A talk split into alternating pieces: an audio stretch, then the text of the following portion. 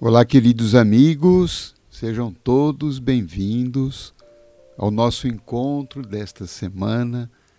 Um prazer recebê-lo, sempre com aquele propósito de trazer algumas reflexões espirituais para a nossa caminhada, para a nossa vida, esperando que desse nosso encontro uma luzinha, uma força, uma inspiração possa nos ajudar a tocar a nossa vida adiante.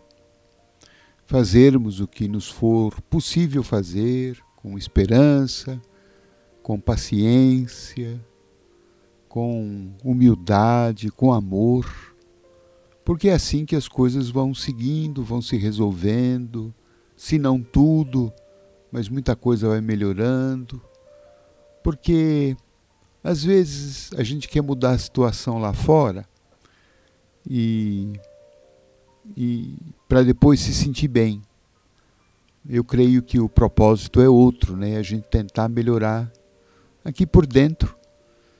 É, não uma melhora de perfeição, mas se tornar uma pessoa melhor, com aquilo que nós comentamos agora, né? E a partir desse bem-estar interior, desta dessa harmonia interna, a gente vai conseguindo, né, de uma forma mais positiva, superar as nossas dificuldades. Sejam todos então muito bem-vindos. É, quero convidá-los que durante a semana, segundas, quartas e sextas, eu tenho feito lives pelo meu Facebook e agora também pelo meu canal do YouTube, José Carlos De Luca. 21 horas, segundas, quartas e sextas. Nessas lives a gente faz oração, nós fazemos algumas reflexões espirituais e também fazemos um momento de vibrações que são irradiações de boas energias para todos os que estão participando da reunião e por alguns pedidos né, que é, tenhamos a fazer é, envolvendo pessoas das nossas relações que também estão muitas vezes doentes, estão passando por dificuldades, nós também vibramos em favor desses irmãos. Então, segundas, quartas e sextas, 21 horas, na minha página do Orador de Luca no Facebook, ou então no meu canal do YouTube, José Carlos de Luca. Vai ser um prazer você fazer parte dessa corrente que há mais de um ano já está se reunindo, trazendo muita luz, muita ajuda para muitas pessoas. Bem, hoje eu gostaria de conversar com você a respeito do nosso mais recente lançamento literário, que é o livro Simplesmente Francisco. Lançamos semana passada.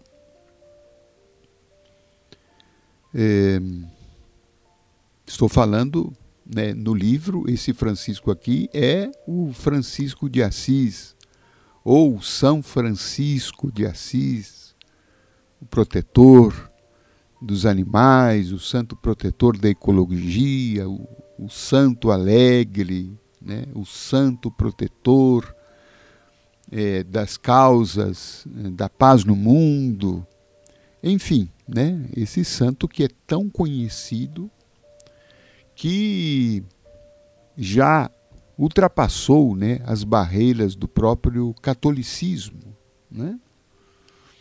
Então, Francisco de Assis é aquela alma é, cósmica que está além de, de qualquer né, limite de barreira religiosa. É? Então, São Francisco, a, a mim me parece ecumênico, né? universal, fraterno e tão admirado, tão querido, tão amado, E creio que ele representa, né, que ele seja um arquétipo desse homem novo, do homem da nova era, que nós estamos construindo ou devemos construir em cada um de nós.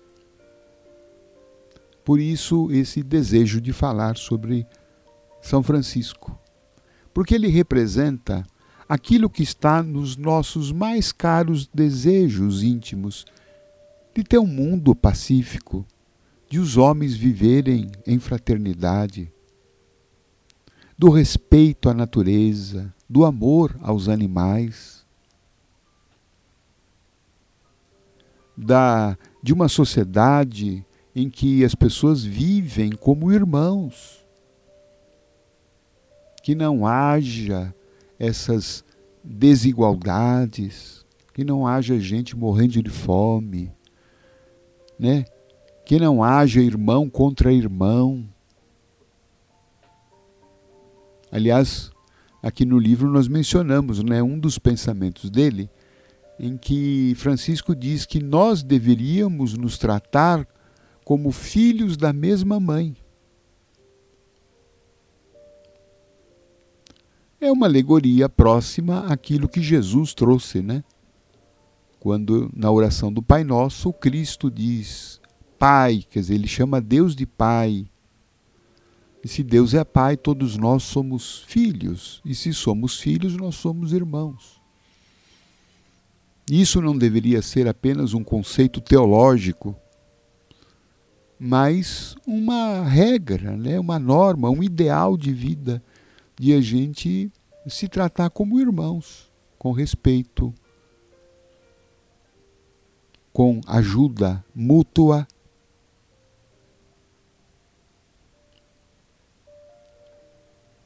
Com fraternidade. Aliás, a palavra fraternidade deriva disso, né? Fratello, né? que é irmandade. Esse era um dos grandes princípios que São Francisco não apenas pregou, mas, sobretudo, viveu. E essa é uma, uma das coisas que são tratadas aqui no livro. Né? Como é que São Francisco foi um homem de não muitas palavras, mas de muita ação. Foi um homem que procurou uma coerência entre aquilo que ele acreditava e aquilo que ele vivia. Então, isso também me chama bastante atenção em São Francisco. Porque muitas vezes nós é, temos já um certo conhecimento espiritual, independentemente da religião em que cada um é, professe a sua fé. Né? O Evangelho está aí no mundo há mais de dois mil anos.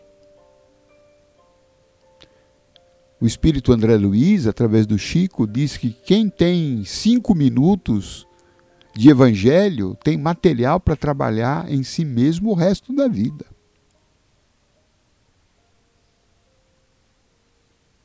Mas é, entre nós há uma distância né, muito grande entre a teoria e a prática, vamos assim dizer, entre o conhecimento e a experiência. Né?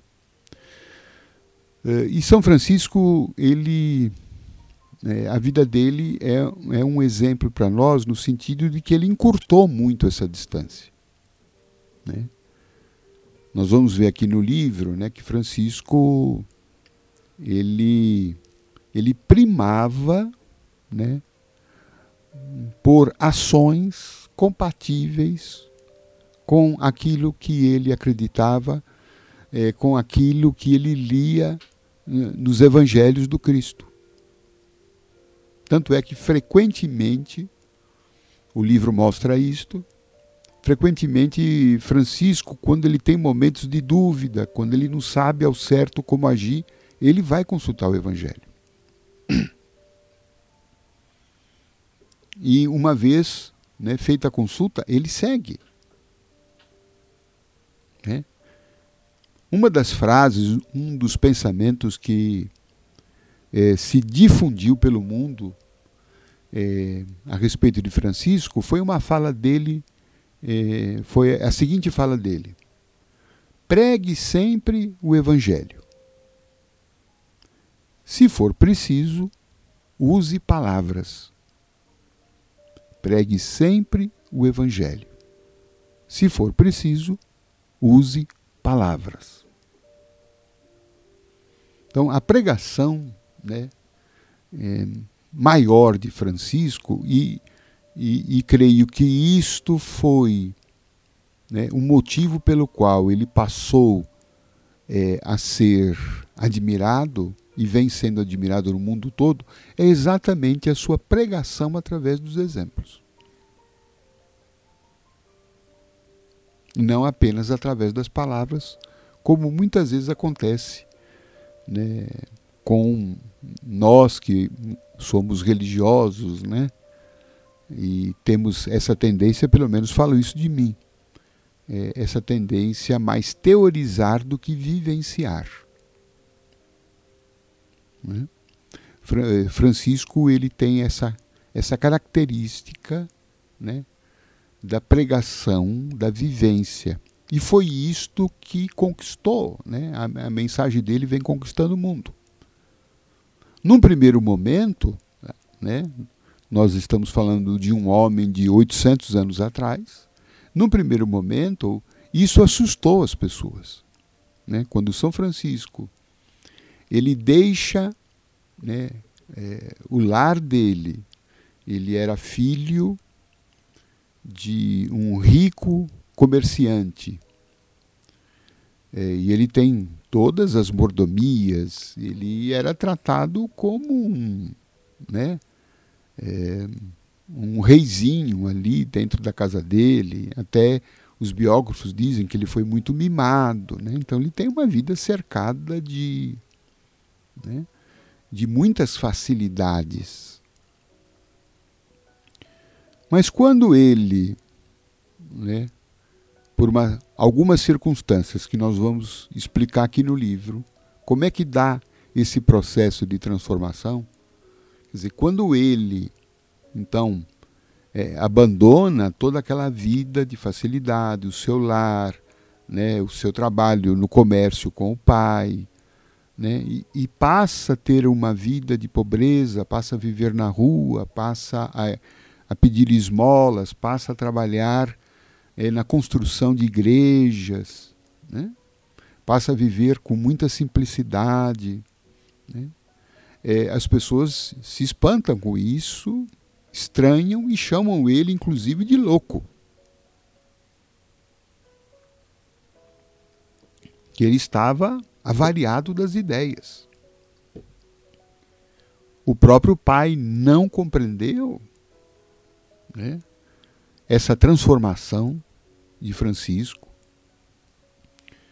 Ele teve muitas brigas com ele. E então isso chamou muito a atenção, né? Como chamaria a nossa atenção também hoje, né? Eh, qualquer conduta nesse sentido.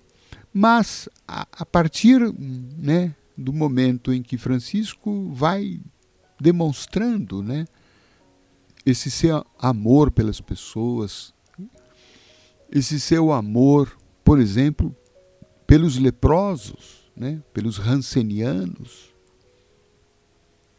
é, que à época era a doença mais temida, é, sobretudo porque era contagiosa, ele tem um amor, ele tem uma dedicação, né? ele passa a agir como se fosse um enfermeiro desses irmãos, dá banho neles. Então, isto, quer dizer, é, essa constância, né? quando isso é, foi se mostrando no dia a dia e ao longo do tempo, essa dedicação dele, as pessoas foram é, começando a mudar de opinião. Né? Aliás, um dos capítulos do livro nós tratamos exatamente desse assunto. São Francisco, um louco ou um santo? Não é? Um louco ou um santo? É, o livro também aborda uma questão que eu acho fundamental e que acho que me motivou muito a escrever o livro foi essa particularidade. Porque quando nós olhamos para São Francisco, né, vemos esse espírito tão assim iluminado, é, com tão caridoso, tão bondoso, né, pregando a paz, e tudo isso é uma verdade. Nós imaginamos que ele já nasceu assim. Que São Francisco já nasceu, sabe, conversando com os passarinhos, que ele já estava ali dando comida para os pobres. E, e de alguma forma, é, a gente acabou criando um mito é, de São Francisco no sentido de que ele era já um ser divinizado. Né? E isso eu creio que, é, primeiro, porque não corresponde à verdade. Segundo, porque é, isso traz mais prejuízos do que benefícios para nós. Na medida em que é, não me é empolgante, não me é estimulante seguir os passos de alguém que, por sua própria natureza, já é um anjo. Concordam? É o que a gente, de alguma forma, faz com Jesus. Ah, Jesus perdoou porque ele era Jesus. Para os católicos e protestantes, ele era o próprio Deus. Para nós espíritas, é o espírito mais evoluído que pisou o chão desse planeta. Então a gente fala, ah, não dá para comparar, né? Eu não posso ser aquilo que o próprio Deus é. Porque eu sou humano. Eu não sou Deus. Eu ainda carrego muitas imperfeições, eu não sou perfeito. Deus é perfeito. São Francisco também era perfeito. E esse é um grande equívoco, porque é, para escrever esse livro eu fui consultar muitas biografias, consultei mais de 30 biografias sobre Francisco de Assis, e nós vamos ver que é, São Francisco, embora pudesse ser um espírito evoluído, ele não era perfeito. São Francisco, na primeira, né, na infância, na adolescência, na juventude dele, ele não tinha é, nada desta figura, ou pelo menos tinha muito pouco é, dessa figura que posteriormente ele veio a trabalhar, que é o São Francisco que a gente conhece. Mas ele por exemplo, na juventude, ele tinha uma juventude que os biógrafos dizem, uma juventude fútil. Ele gostava de festas, festas com extravagância, muita comida, muita bebida, né? farras. Altas horas da noite na cidade de Assis, nós vamos ver Francisco e seus amigos ali andando né, pelas ruas, promovendo algazarras, cantorias, né? muitas vezes embriagados, chegando em casa altas horas da noite. Né? Ele gastava muito dinheiro, né, dinheiro do seu pai, né, com festas que ele proporcionava, né, com a melhor comida, com a melhor bebida, tudo né, com muito exagero. É, esse era o, o Francisco. Esse Francisco também, nós vamos verificar no, no livro aqui, ele tinha é, sonhos né, de se tornar é, um cavaleiro, ser uma pessoa reconhecida né, por suas conquistas de guerra. Você sabia que São Francisco, né, é, ele ele por duas vezes, uma ele, ele, ele participou de uma guerra, contra a vizinha cidade de Iracisa, Perugia. Ele participou dessa guerra, ficou preso durante um ano.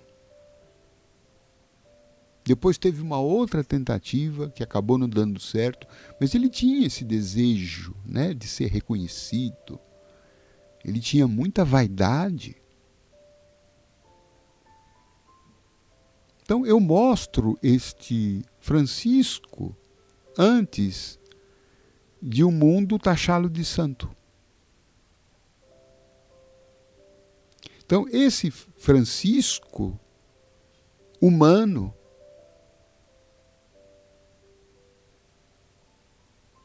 ele passa por uma grande crise espiritual. E é esta crise que o leva às transformações que o mundo depois vem a conhecer. Então, esse, esse Francisco é muito mais próximo da gente, é muito mais palpável. Esse Francisco, antes de ser o chamado santo, ele era materialista como nós, muitas vezes. As preocupações dele eram preocupações apenas aqui da matéria, viver apenas é, dos prazeres, e no caso dele, prazeres imoderados. Né? Não é que nós somos contra né? o, a alegria, o prazer, a festa, a reunião, mas em São Francisco a vida dele se resumia a isto. Até que tudo isso leva a uma crise espiritual. Como também leva todos nós a essa crise. Quando Jesus fala, né, que quando todos os nossos a centralidade da nossa vida está apenas voltada a, aos prazeres é, materiais, aqueles prazeres que os ladrões roubam, que as traças roem, que a ferrugem, ferrugem consome.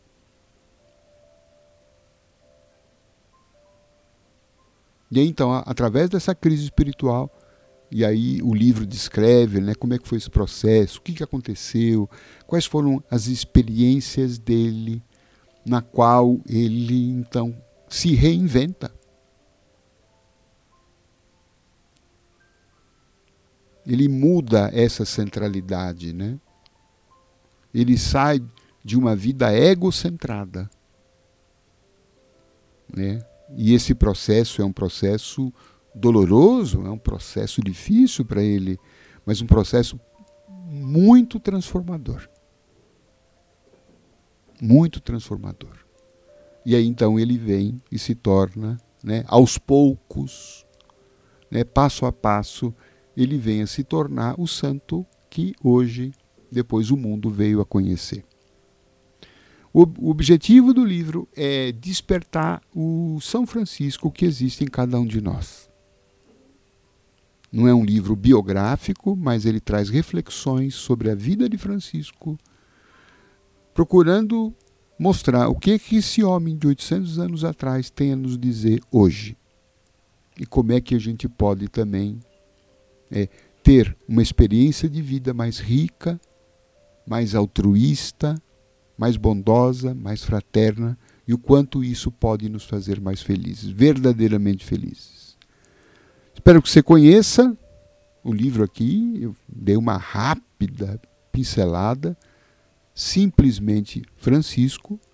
Todos os direitos autorais desse livro foram doados para a Fraternidade Sem Fronteiras, que é essa organização humanitária com trabalho no Brasil e na África ajudando pessoas necessitadas, fazendo aquilo que São Francisco certamente faria se estivesse aqui conosco. Você vai encontrar esse livro né, no site hiperlivros.com.br, hiperlivros.com.br.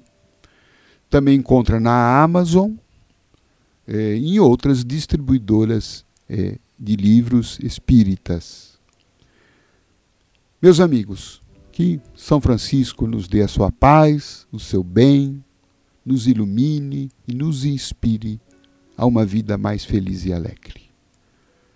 Um grande abraço a todos. Até o nosso próximo encontro.